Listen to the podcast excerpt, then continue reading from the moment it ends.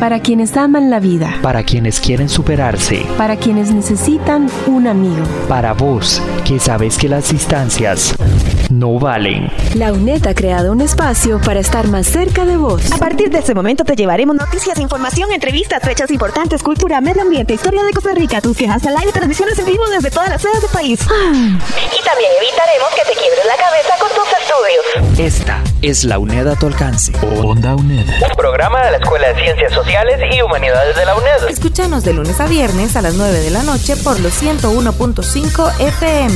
Onda UNED. Acortando distancias. Aires de cambio.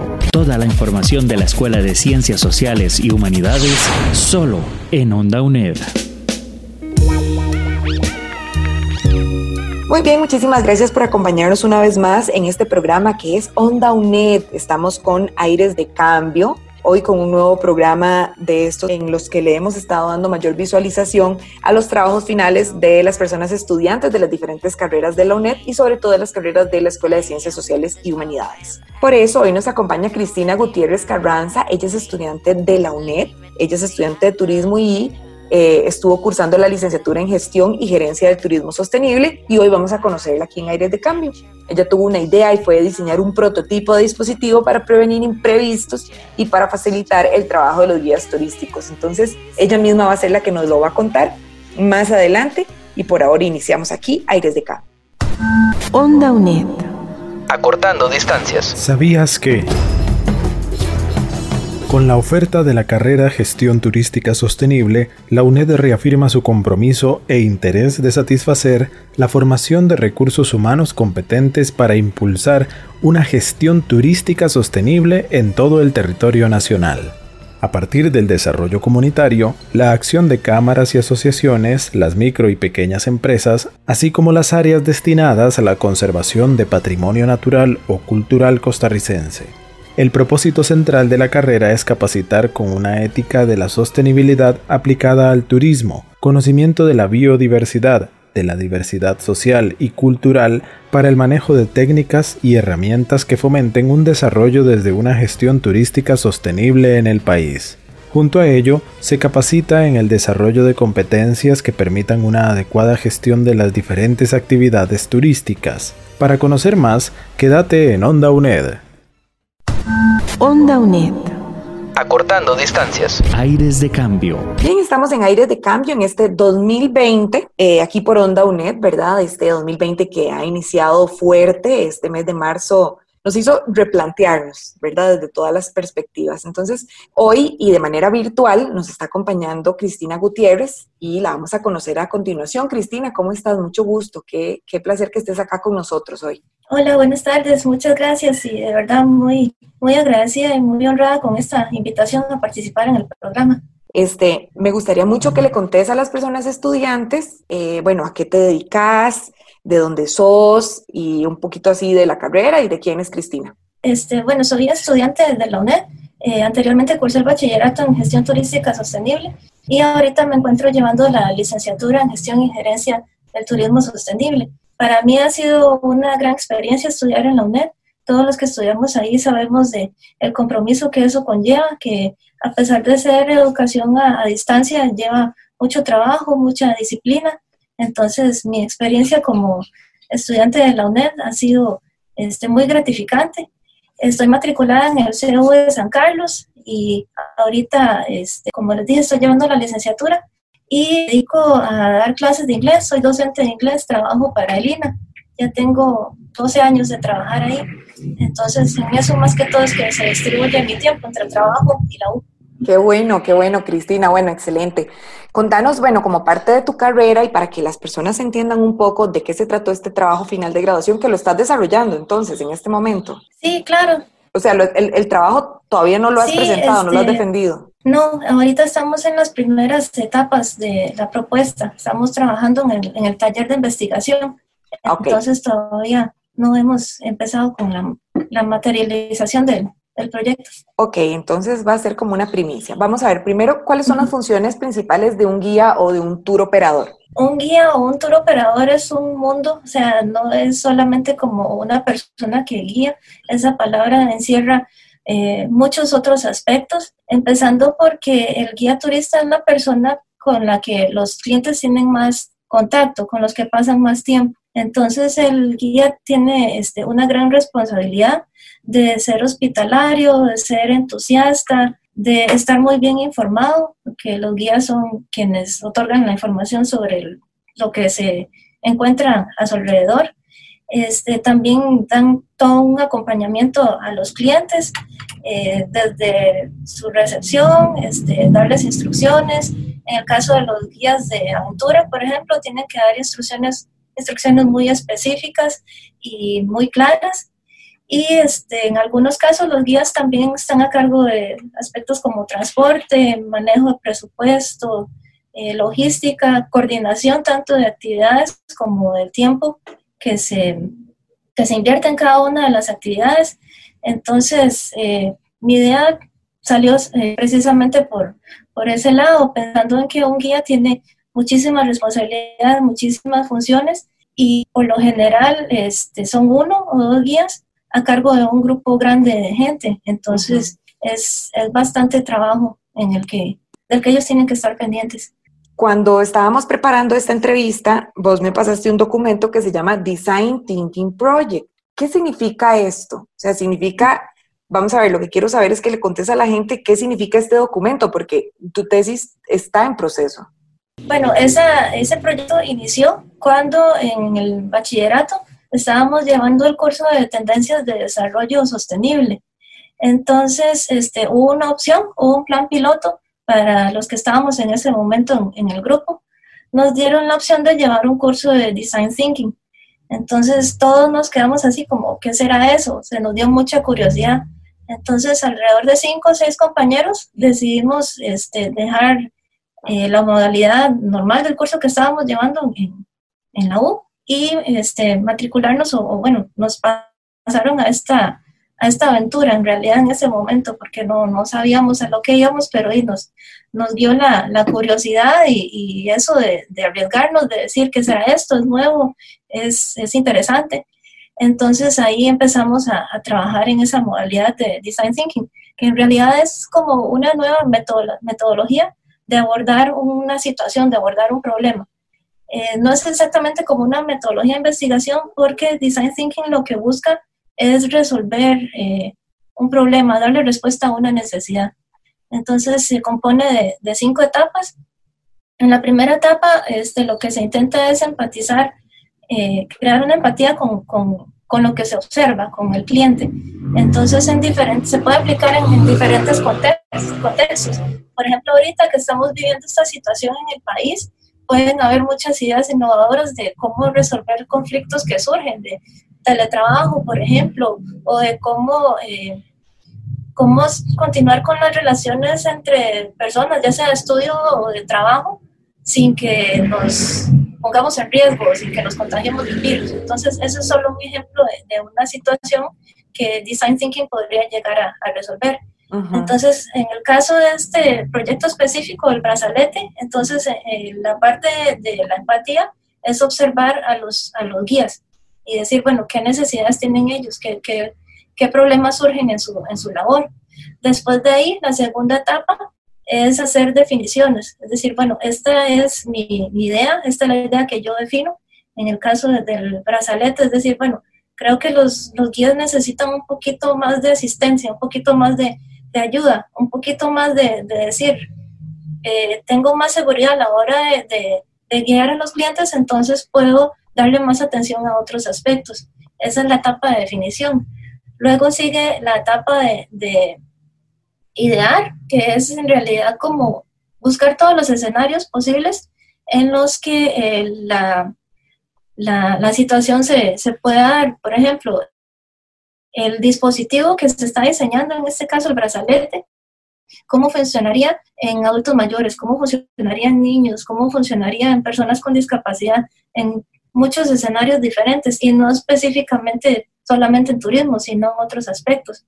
Después de ahí, este, se lleva a hacer un prototipo, que un prototipo puede ser un, incluso un dibujo, puede ser un, eh, una maqueta, un prototipo puede ser eh, cualquier, eh, ilustración donde se diga, bueno, así es como va a lucir o así es como se va a ver el, el producto. Y como dicen, ¿verdad? En etapas de diseño no necesariamente tiene que lucir bonito, sino tiene que ser funcional. Entonces, eh, esa es la etapa de, de ser el prototipo. Y la quinta etapa es el, el testing, que es cuando se dice, bueno, vamos a ver si funciona así y si funciona de esta otra forma y si funciona en este otro contexto.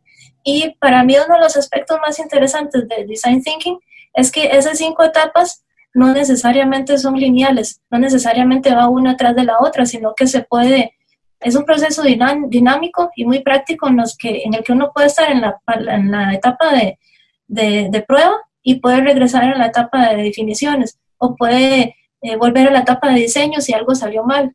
Entonces es como muy, muy funcional, muy práctico, muy dinámico. Ok, ya, ya una vez comprendido qué es este Design Thinking Project y viendo estas etapas, ¿cómo se llama? ¿De qué se trata tu proyecto? Y además, ¿cómo nace esa idea? Sí, este, bueno, como, como le comentaba, estando en esta metodología de Design Thinking, eh, uno de los, de los apoyos que tuvimos más, más cercanos a nosotros fue la oportunidad de ir al, al Fab Lab, al laboratorio de fabricación de la UNED, a Catrae. Ahí, este, eso fue una experiencia increíble porque ahí tuvimos muchísimo apoyo de parte del personal que está ahí en el laboratorio. Todos esos aspectos en los que, bueno, en mi caso yo decía, voy a meterme en, en un mundo donde nunca Nunca he incursionado en este mundo, pero tengo todo el apoyo de ellos, tengo la guía de ellos en el laboratorio. Entonces ahí fue donde empezamos a ver la, impresión en 3D, la programación, un poquito de componentes de Arduino, componentes electrónicos y todo eso. Ya se empezó como a materializar un poquito más la idea o darle un poquito más de forma ya con la guía de, ellos que sí son expertos en esa área de electrónica. Muy bien, estamos en Aires de Cambio. Hoy en Onda UNED estamos conversando con Cristina Gutiérrez Carranza. Ella es estudiante de la UNED. Además está cursando la licenciatura en Gestión y Gerencia del Turismo Sostenible. Eh, estamos conversando sobre un prototipo que ella propuso, ¿verdad? Y que será su, su trabajo final de graduación, porque ella recibió un curso, ¿verdad? Que se llama, en un curso recibió algo que se llama Design Thinking. Entonces, vamos a continuar conversando con ella, vamos a hacer una pausita y ya casi volvemos a Onda UNED. Estás escuchando Onda UNED. Acortando distancias. La Escuela de Ciencias Sociales y Humanidades de la UNED presenta su oferta académica. Profesorado, Enseñanza del francés, Diplomado, Bibliotecología y Nuevas Tecnologías de Información y Comunicación bibliotecología, bibliotecas educativas y centros de recursos para el aprendizaje, enseñanza del inglés para primero y segundo ciclo, gestión secretarial de la oficina, gestión turística sostenible.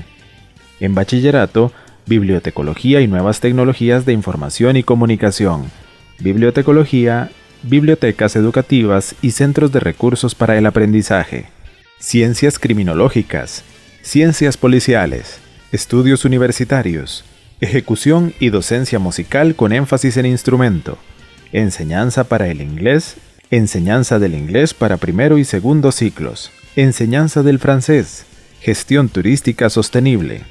En licenciaturas, la escuela le ofrece bibliotecología y nuevas tecnologías de información y comunicación, bibliotecología, bibliotecas educativas y centros de recursos para el aprendizaje, criminología, criminalística, administración policial y prevención del delito, investigación criminal, enseñanza del francés, enseñanza del inglés para primero y segundo ciclo, gestión y gerencia del turismo sostenible, ejecución y docencia musical con énfasis en instrumento. En los posgrados, maestría profesional en propiedad intelectual, maestría profesional en criminología, maestría profesional en derecho constitucional, Maestría Profesional en Derechos Humanos. Maestría Profesional en el Estudio de las Adicciones. Maestría Profesional en el Estudio de la Violencia Social y Familiar. Doctorado en Derecho. Para más información, ingrese a uned.ac.cr.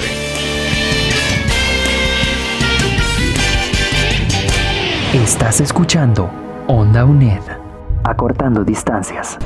Aires de cambio. Estamos de vuelta en Onda UNED. Esto es Aires de Cambio de la Escuela de Ciencias Sociales y Humanidades. Hoy en este programa conversando con Cristina Gutiérrez Carranza. Ella es estudiante UNED y ella tiene como proyecto diseñar un brazalete para asistir a turistas que visitan nuestro país. Y que si esta idea se logra desarrollar, entonces podría funcionar para muchas personas, ¿verdad? Estamos conversando sobre esta nueva idea y sobre cómo aporta valor esta idea. Bien, Cristina, entonces, bueno, ¿cuál es el objetivo de este proyecto? Precisamente el objetivo es ese, el de ayudar, el de facilitar un poco el trabajo de, los guías y incluso en algún momento este, se ha pensado que el dispositivo podría funcionar en, otros contextos. El brazalete tendría cuatro sensores. Sería eh, un sensor de temperatura, un sensor de ritmo cardíaco, un sensor de localización y un botón de auxilio. Entonces el propósito es que con esos cuatro aspectos que idealmente se le, se le podrían incorporar, el, guía pueda tener una idea más, más clara del el estado de salud de en el tour.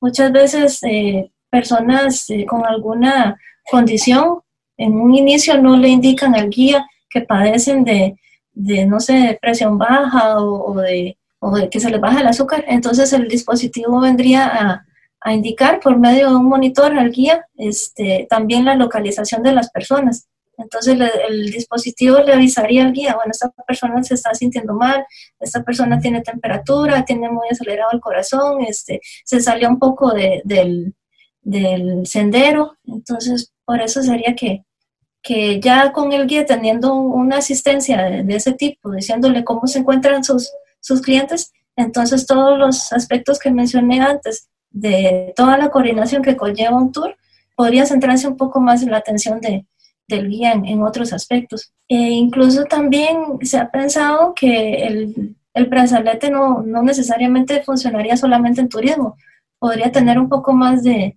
de, alcance o se podría utilizar en otras áreas. Por ejemplo, en personas que sufren de Alzheimer, que en, ocasiones se retiran un poco de, de sus... Sería bueno para los familiares saber siempre en todo momento dónde se encuentran o también para, para niños, prevenir un poco que, que se vayan a perder si los papás saben dónde están. Incluso también en el caso de, de, personas encarceladas, que tengan siempre se tenga un acceso a su condición de salud. Y, ¿Cuál es el funcionamiento del brazalete? Ya nos hablaste de que hay cuatro sensores, pero ¿cómo lo imaginas? ¿Cómo lo ves puesto? ¿Es como un reloj? ¿Se le mete información de cada persona? ¿O Vamos a ver, eh, ¿lo pensás para que lo compren las personas o que más bien lo compren las empresas que, que generan los planes, digamos, para el turismo? Investigué un poquito más con la escuela de, de administración, que ya a la hora de, comercializarlo podría ser de, de, diferentes formas. Por ejemplo, si una empresa turística requiere una cierta cantidad del dispositivo, entonces se podría trabajar a, a ese nivel. O también individualmente, digamos que un, guía diga, bueno, tengo esta opción innovadora para la empresa para la que trabajo y tengo estos, qué sé yo, 10 brazaletes para un tour para 10 personas. O también puede ser incluso a nivel individual, incluso trabajando con el Instituto Costarricense de Turismo, una aplicación enfocada en la seguridad de, los turistas. Se ha también considerado la idea de que depende del diseño que se le pueda dar al brazalete, se le puede hacer como unas ilustraciones eh, relacionadas con, con, nuestro país y a la hora de que los turistas tengan ese brazalete como un recuerdo, lo lleven a, sus países de origen y promocionen a Costa Rica como un destino, un destino donde se preocupa por su seguridad. Cuando llegan a su país y otra gente ve el, el, brazalete y digan, ah, mira qué bonito, ¿de dónde lo trajiste? Ah, fui a Costa Rica y me pusieron esto para, para tener seguridad de cómo yo me encontraba y dónde estaba. Entonces, con algunos casos que se han dado acá en el país de, inseguridad, lamentablemente, este, tal vez no se ha creado una muy buena imagen de Costa Rica, entonces tal vez con esta idea se podría promocionar el país como un destino seguro. Quisiera que nos contes un poco más o que nos contés, que, que vayas al detalle de cómo fue tu pasantía, dónde fue, qué fue lo que hiciste y sobre tu participación también en la jornada de emprendedurismo. Bueno, empezando con, con la pasantía, eso fue una oportunidad maravillosa que me brindó la UNED. Era un poco este proyecto del, del brazalete.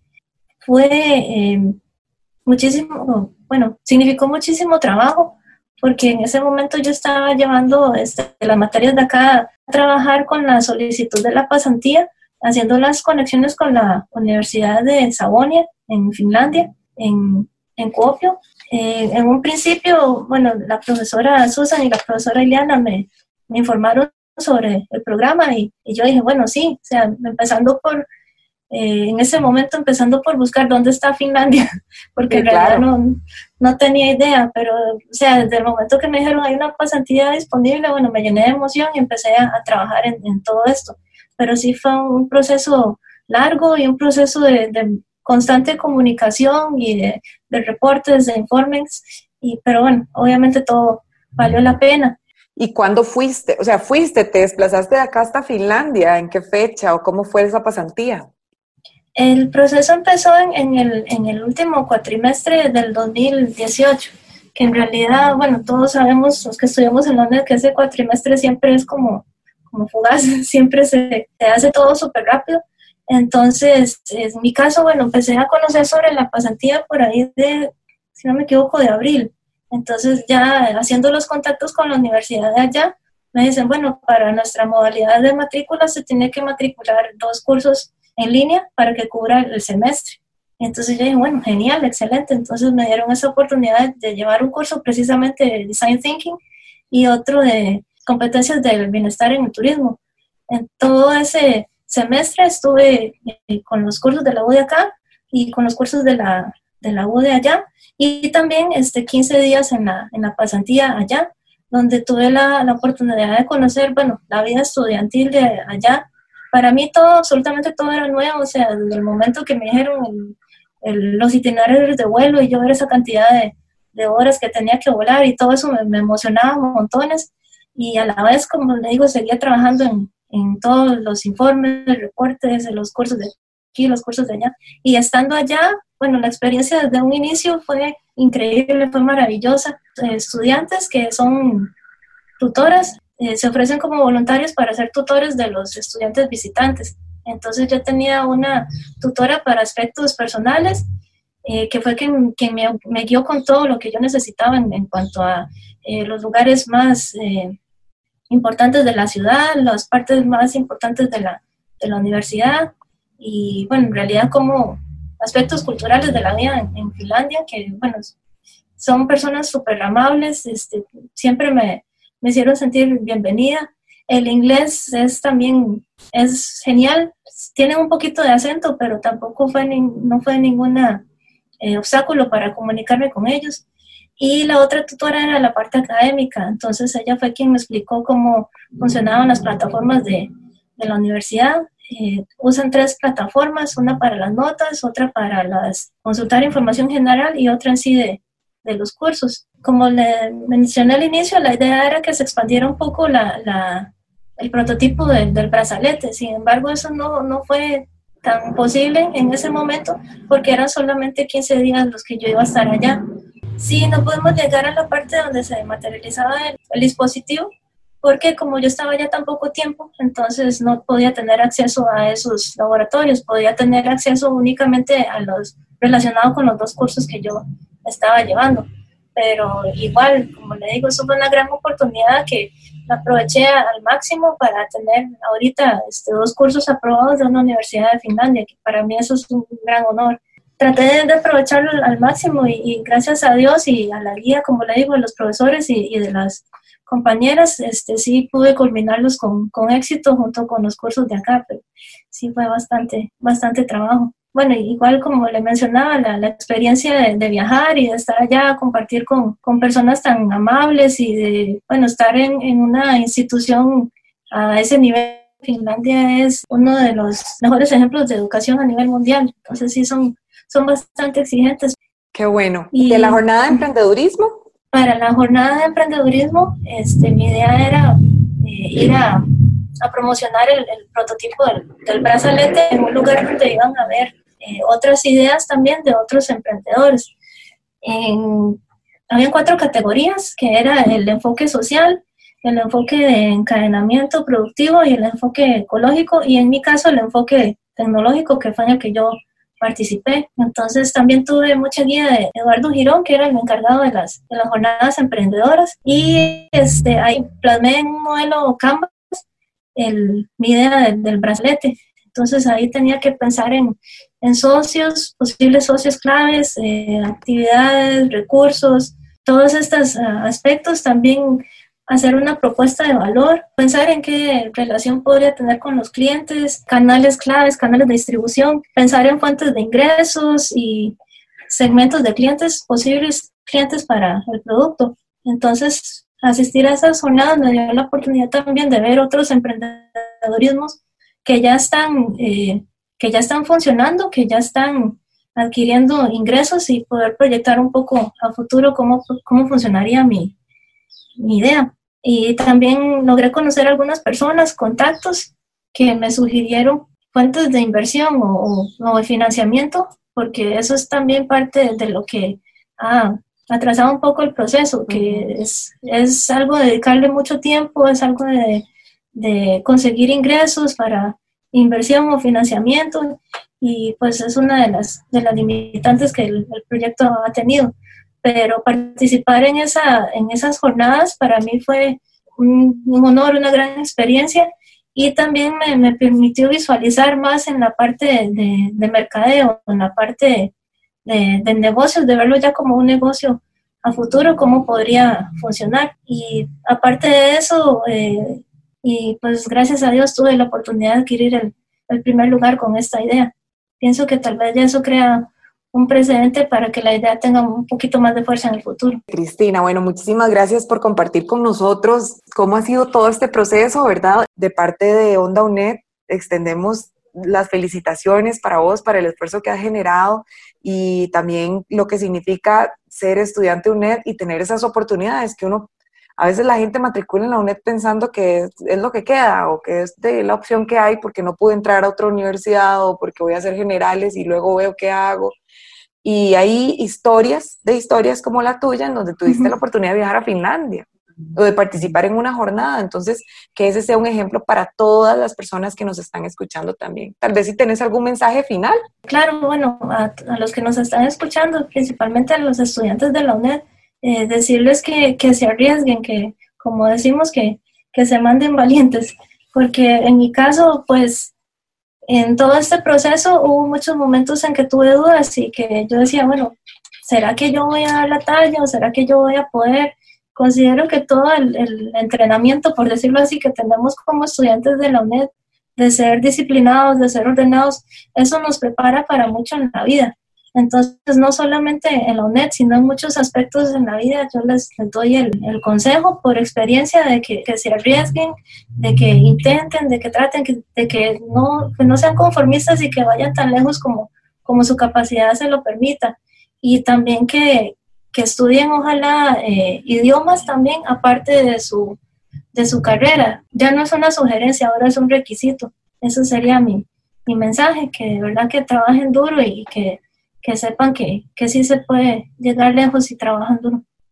Bueno, muchísimas gracias a quienes nos están escuchando. Les contamos, ella es Cristina Gutiérrez Carranza, ella es estudiante UNED y está preparándose en su licenciatura. bueno, si quieres escuchar este programa o alguno otro de los que producimos en Onda UNED, lo puedes hacer en ondaunet.com. Te presento a las personas que hicieron posible esta producción. En locución, producción y grabación, Diana Walkenford. En la edición, José Navarro una producción especial de Pamela Jiménez y un agradecimiento especial a nuestra invitada Cristina Gutiérrez Carranza. Les invitamos para que nos escuche mañana también a las 9 de la noche por los 101.5 FM Costa Rica Radio, aquí con más de Aires de Cambio por Onda UNED. Somos Onda UNED. Muchísimas gracias y nos encontramos muy pronto. Esto ha sido Aires de Cambio. Toda la información de la Escuela de Ciencias Sociales y Humanidades solo en Onda UNED. Para vos, que sabes que las distancias no valen. Esta es la UNED a tu alcance. Onda UNED. Escúchanos de lunes a viernes por los 101.5 FM o desde cualquier computadora en el mundo por ondauned.com. Onda UNED, acortando distancias.